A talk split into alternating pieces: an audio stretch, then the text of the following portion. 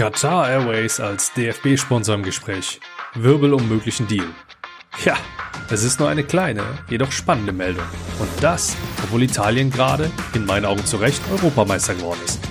Es wird hier vorrangig nicht über Fußball gehen, denn das ist ein wirtschaftliches Thema.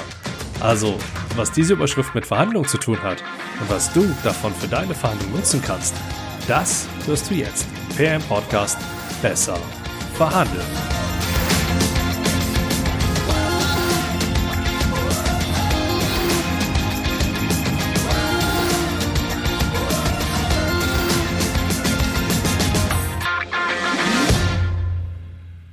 Hi und herzlich willkommen. Ich bin Andreas Schrader und du darfst gerne Andi sagen. Du kannst von diesem Podcast profitieren, wenn du mindestens einen meiner oder einen der Tipps der Menschen, mit denen ich den Blick über die Tischkante wage, mit in deine nächste Verhandlung einbaust. Ja, ich bekenne mich schuldig. Im Moment nehmen die Beispiele aus dem Fußball wieder etwas überhand. Und das, obwohl ich gar nicht so interessiert die EM verfolgt habe, wie ich es schon in der Vergangenheit mal gemacht habe. Auch wenn ich gerade eher innerhalb meiner Komfortzone bleibe, Buzzword Bingo, aufgepasst, so bekommst du gerade jetzt die Möglichkeit, deine Kreativität und deine abstrakte Denkweise ein wenig zu trainieren. Zumindest dann, wenn dir bei der Einleitung, wow, schon wieder Fußball, das gab's ja hier schon lange nicht mehr, durch den Kopf ging. Hast du Lust drauf? Wie du es von mir gewohnt bist, krall ich mir gerne ein paar Informationen, zerpflück die ein wenig und leite daraus irgendwas ab, was dir zu besseren Verhandlungsergebnissen verhelfen kann. So wird's auch heute sein. Wo wäre Jesus ohne die Evangelien und was wären wir nur ohne die Medien? In meiner favorisierten Sportquelle, Kicker Online, tauchte vorgestern am 11.07. ein kleiner Artikel auf. Dieser kleine Artikel trägt die Überschrift Qatar Airways als DFB-Sponsor im Gespräch und den Untertitel Wirbel um möglichen Deal. Ich weiß nicht, wie es dir dabei geht, nur bei mir ist da direkt ein gewisses Grundinteresse geweckt. Also, klick und gelesen. Erster Gedanke, ernsthaft? Auch wenn Uli Hoeneß im Fernsehen eine, zumindest im Ansatz nachvollziehbare These zur Zusammenarbeit mit Qatar Airways liefert, verbinde ich mit Qatar Airways nicht gerade das, was mit den Werten, die der DFB nach außen hin vertritt, passt. Diversität und Toleranz sind zumindest Werte, die ich schon mal in anderen Medienkampagnen vom DFB wahrgenommen habe. Und wie es in dem Artikel auch erwähnt wird, wäre es ein Widerspruch zur Haltung des Premium-Produkts, also der Nationalmannschaft der Herren.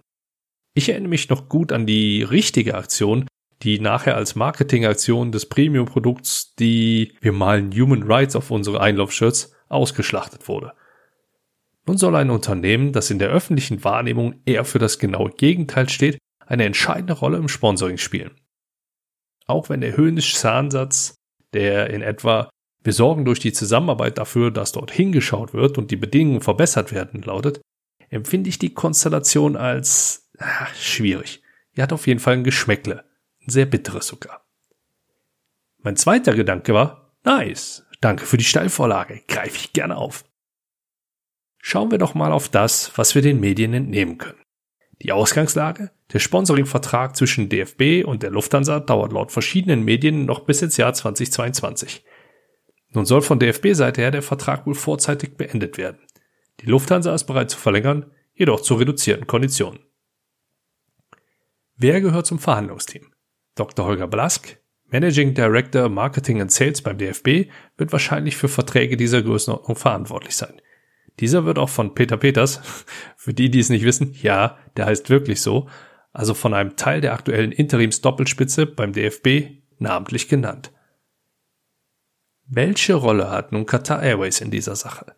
Nun, in den Artikeln, die ich gelesen habe, unterscheidet sich die Sprache ein wenig.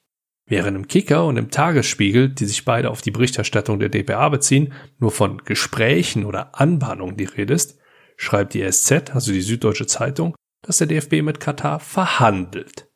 Allein daraus lässt sich schon leicht ableiten, welche Medien von welchen Seiten her aus ihre Informationen erhalten.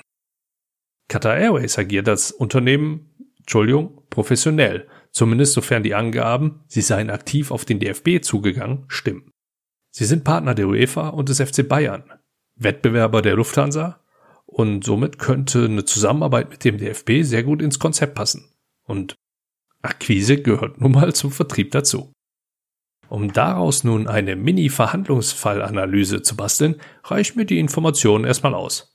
Und damit's für dich, wenn du jetzt nichts mit Fußball oder Fluglinien oder Sponsoring zu tun hast, ein bisschen leichter nachzuvollziehen wird, versuche ich es jetzt mal schnell relativ neutral in deine Welt zu transferieren.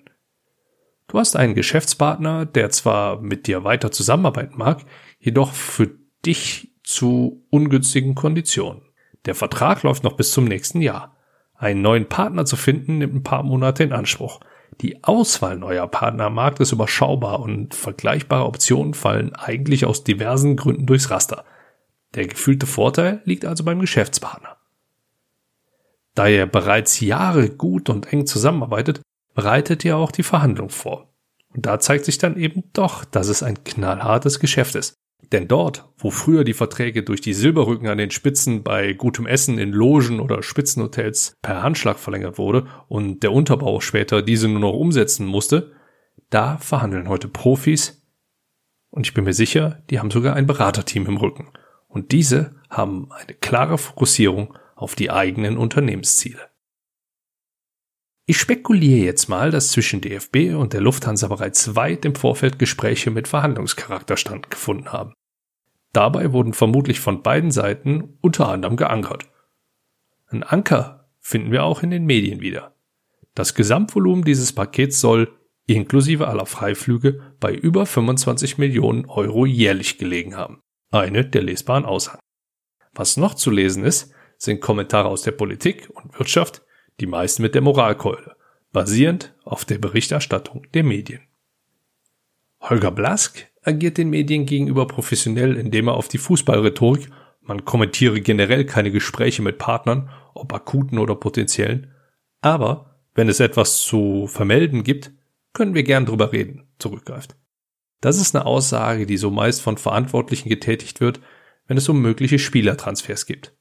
Mit Hinblick auf die Verhandlungen ist das, leider für die Presse, gut für die weitere Vorgehensweise.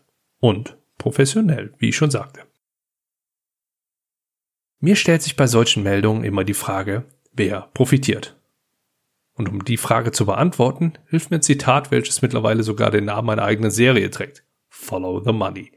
Ich kenne es aus dem Film Die Unbestechlichen und aus diversen Krimiserien. Und naja, es hilft. Der DFB könnte zwar theoretisch von der möglichen Zusammenarbeit mit Qatar Airways profitieren, jedoch ist es für mich überwiegend nur schwer zu akzeptieren, dass dort Menschen am Werk sind, die die Konsequenzen dieser Meldung unterschätzt haben. Sollte Qatar Airways als eine Art Alternative, als die beste Alternative, also als Butler angesehen werden, so ist da in meinen Augen ein Fehler bei der Analyse der Alternativen begangen worden.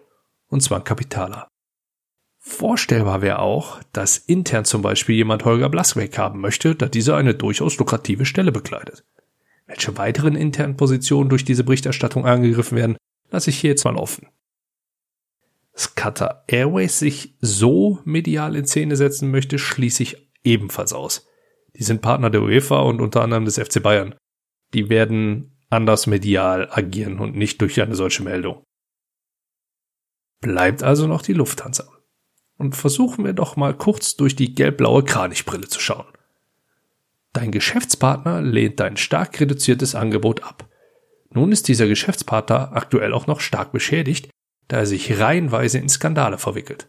Sein Premium-Produkt löst im Moment nicht gerade die positiven Gefühle aus und die öffentliche Wahrnehmung ist eher negativ.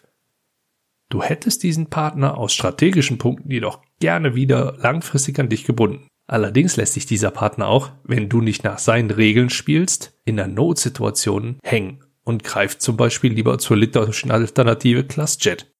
Spricht auch nichts dagegen, ein bisschen Druck auszuüben. Nur eben nicht direkt, das wäre zu subtil und auch nicht gut fürs eigene Image. Also wird professionell über die Medien gespielt. Allein die im Vergleich zu den anderen Berichten kleine DPA-Meldung über die Anbahnung reicht aus, um den DFB wieder ins Wanken zu bringen. Den Rest erledigen die Journalisten und die Politik und alle weiteren Menschen, die sich irgendwie in der Öffentlichkeit profilieren möchten, von selbst. Das Ganze hat noch einen weiteren positiven Nebeneffekt. Ich kann mich als Lufthansa, als die deutsche Fluglinie, nun auch noch als Retter darstellen. Lieber DFB, wir blicken auf eine sehr gute partnerschaftliche Zusammenarbeit über Jahrzehnte mit Stolz zurück Und wir würden es sehr begrüßen, diese Partnerschaft auch langfristig mit dir auszubauen. Die aktuelle wirtschaftliche Lage versetzt uns leider in die unschöne Lage, unsere Zusammenarbeit nur unter angepassten Konditionen weiterführen zu können. Doch wir sind uns sehr sicher, dass wir in Zukunft wieder die starken Partner füreinander sein können und gemeinsam zurück zu alter, neuer Stärke finden können. Die Lufthansa löst somit das Problem des DFB, das sie selbst hat kreieren lassen. Und das ist, aus verhandlungstechnischer Sicht, professionell, moralisch an der einen oder anderen Stelle ein wenig bedenklich und in meinen Augen dennoch stark. Und was heißt das jetzt für deine Verhandlung? Bereite deine Alternativen sauber vor. Nutz die Medien, wenn du deinen Gegenüber unter Druck setzen machst. Hinterfrage, was du liest, gerade in der Tagespresse. Denk dran, follow the money. Verhandlungen finden schon lange nicht mehr nur am Tisch statt. Framing funktioniert über die Medien sehr gut. Schaffe Begehrlichkeiten bei deinem Gegenüber und wenn es sein muss, kreiere ein Problem. Positioniere dich als die Lösungsoption, nicht als das Problem, das ist wichtig, und betone immer die Zusammenarbeit und gemeinsame Lösung. Wenn du jetzt auch nur einen dieser Punkte mit in deine nächste Verhandlung einbaust, dann wirst du mit Sicherheit besser verhandeln. Ich wünsche dir viel Erfolg bei deinen Verhandlungen. Besten Gruß, bleib gesund.